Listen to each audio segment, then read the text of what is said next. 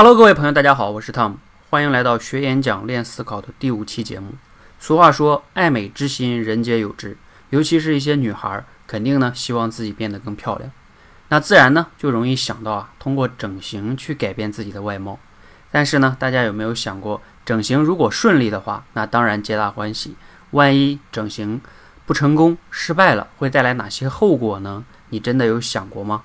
今天啊，这期节目呢是金卫坤。他有讲他自己这五年来所有的整形失败给自己带来的一些痛苦和经历，希望呢你听了之后啊，会让你更加全面的去看待整形这件事情，好吧？接下来我们一起来听一听靳卫坤的演讲《整形改变人生》。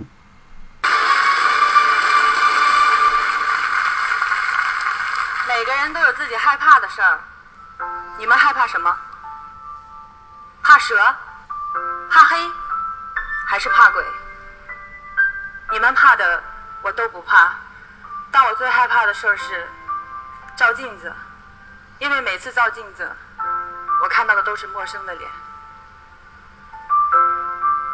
没错，我整过容，十次十七项整形手术，那是个什么概念？就是你们今天看到的这张脸，眼睛、鼻子、颧骨、下颚角、下巴。全都动过刀，就像歌里唱的一样，我的脸、我的鼻子、眼睛、下巴、我的酒窝，全都是假的，假的，包括耳朵。还好我耳朵是真的。为什么要整容？说起当初整形的原因，其实真的挺让人难以启齿的，因为我胸太大了。从十六岁开始。我就经常被人起一大堆奇怪的外号，走到街上的时候老被人这样指指点点。我没有穿过吊带衫，没有下过水，没有游过泳，甚至连跑步都是件很困难的事情。所以我选择了整形。我希望能通过整形手术摆脱负累，能像普通女孩一样穿上漂亮的衣服，去过正常的生活。但我没想到，却成了我噩梦的开始。当绷带拆除那一刻，我看到的是发黑的胸部，因为乳腺组织的坏死，我必须每天进出手术室，忍受医生用刀子在我身上割取组织的疼痛。因为伤口没有办法愈合，我四处求医，真的我找遍了所有的医生，他们都束手无策。他们跟我说：“切除胸部吧。”但是我那时才二十三岁。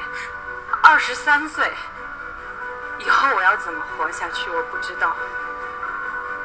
在我人生陷入最最绝境的时候，我看到了一档韩国整形真人秀节目，里面有一个案例跟我的情况特别相似，但是修复的特别特别好。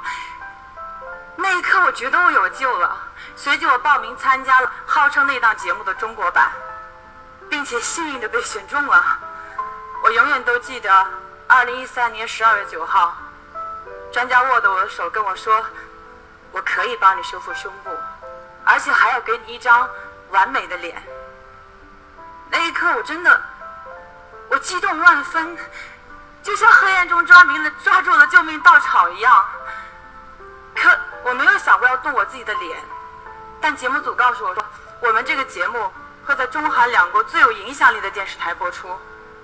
然后我们会把你签给韩国最大的造星公司，推你出道，你就会像节目里其他的女孩一样华丽蜕变，成为明星。这对于从小就热爱表演，但却苦于没有机会的我来说，简直是超级大乐透。那一刻我就被诱惑了。随后我经历了三次手术，我以为熬过了痛苦的恢复期，三个月。我可以拆掉纱布，像电视里演的那样，看到一个美丽的仙女。但出现在我眼前的，却是一张完全扭曲的脸。鼻子和下巴向两个不同的方向歪着，下嘴唇不受控制的向右牵扯，整个下巴都是麻木的。的确是仙女，是脸先着地的仙女。从那以后，为了修复，我不得不进行了多次的手术。这次录制之前，我刚完成第四次修复，现在的脸都还在肿着。我常常担心自己的脸会出问题，因为我脸上的骨头全部被截开过，现在靠钉子固定着，有十二颗。人多的时候，我下意识的躲开，我特别担心，万一谁跑过来撞到我，我的鼻子会歪了，我的脸会塌了。从2011年整形到现在，五年了，这五年里，我不敢见朋友，我没有办法工作。所有与女孩美丽有关的东西，跟我都没了关系。女人最美好的几年青春，全挣扎在维权和修复上。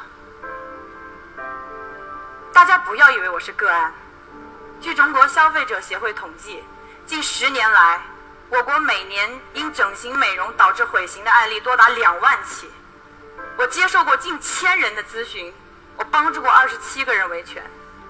我看到过有人因为手术失败成了植物人，我看到过有人因为整形失败，十九岁选择了自杀，还有很多很多，我每每提起来都会很揪心的，每一个都是活生生的案例。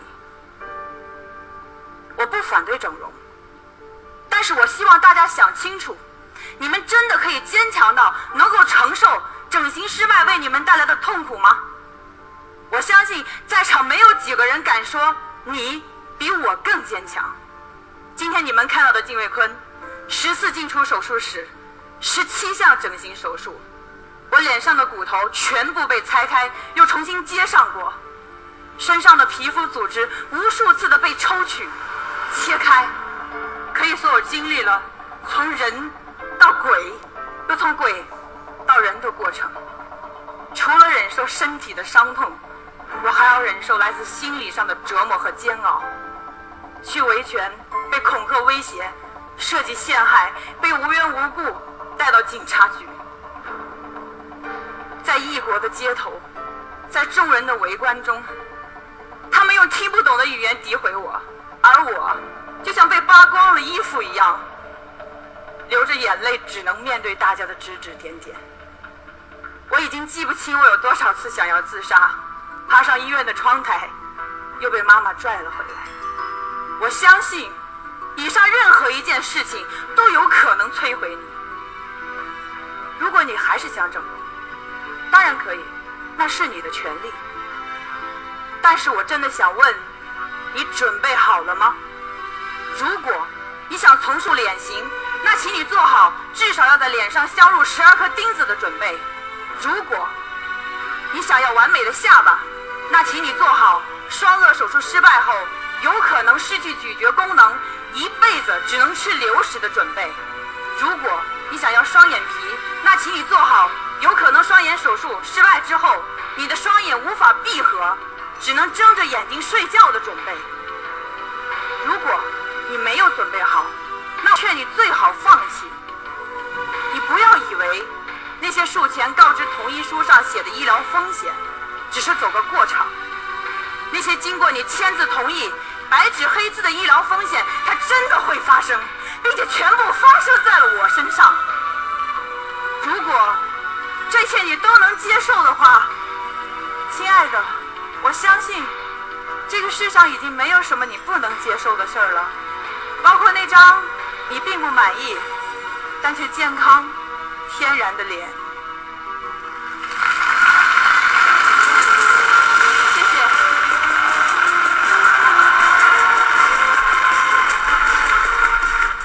我们听完了金伟坤的演讲，你自己有哪些感受和思考呢？你有发现金伟坤在演讲中用了什么技巧呢？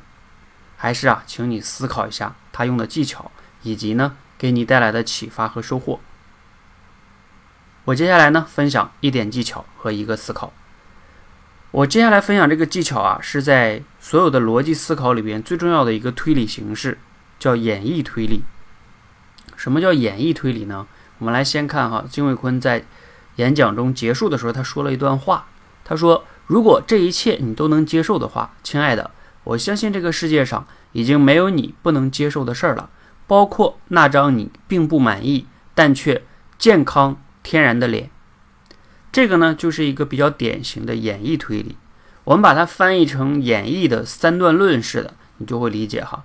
第一个大前提叫。所有整形失败面临的不幸的事儿，这就是那一切嘛，不幸的事儿，我都可以接受。这是第一个大前提，所有这样的事儿我都可以接受。这张不太令自己满意的脸，也是一件不太幸的事儿，所以我可以接受这张不太满意的脸，即不用也就不用去整形了。其实它呢，它这个呢就是一个完整的演绎推理的一个逻辑。那演绎推理呢，刚才用这个解释啊，可能你还是有点不那么的清晰。我再给你举个例子，你就更容易理解。比如说，我们说所有的人都是要想活着，都需要吃饭。那小明是一个人，所以小明要想活着也得吃饭，就是这样的哈。他这一个大前面的两个呢都叫大前提，最终结尾这块呢推出的是一个叫结论。那他这个金卫坤这个也是类似于这样一个逻辑哈，你要学会翻译。这个演绎推理呢，在逻辑推理是里边是非常非常重要的。大家如果感兴趣呢，可以在我们说话改变世界的微信公众号的后台回复“逻辑”。我之前呢讲过二十二节的逻辑方面的小课，每节课就十几分钟，你可以逐一的学一学，包括演绎推理，还有啊类比推理，还有这个其他的很多类推理形式哈，这个还是值得大家去学一学的。那我接下来再简单说一下哈，这个演讲呢给我带来的一点思考。其实大家整形的目的是什么呢？无非啊是希望自己变得更美。那这里边就是会涉及到一个。所谓的美的标准到底是什么呢？我前段时间呢看这个《白鹿原》的电视啊，里边呢啊他们在小的时候啊会让这个小女孩三到四岁的时候去裹小脚，大家应该都知道哈，这个离我们并不远，甚至我们的外婆呀，我自己的外婆就是裹小脚的。那他们那个时候的原则就是说啊，如果你不裹小脚的话，是没有人会娶你的。你看，那个时候的观念就会觉得，甚至也有人认为裹小脚是是女人的一种美哈，所以美的标准你会发现会变的。这才多少年呀，都不到一百年，我们这个标准就变了。而且美呢，它在不同的地区、不同的时间都会发生变化。我们有的时候啊，为了这种外在的美，去啊选择整形，真的值得吗？其实美呢，可以分为外在外在的美，还有内在的美。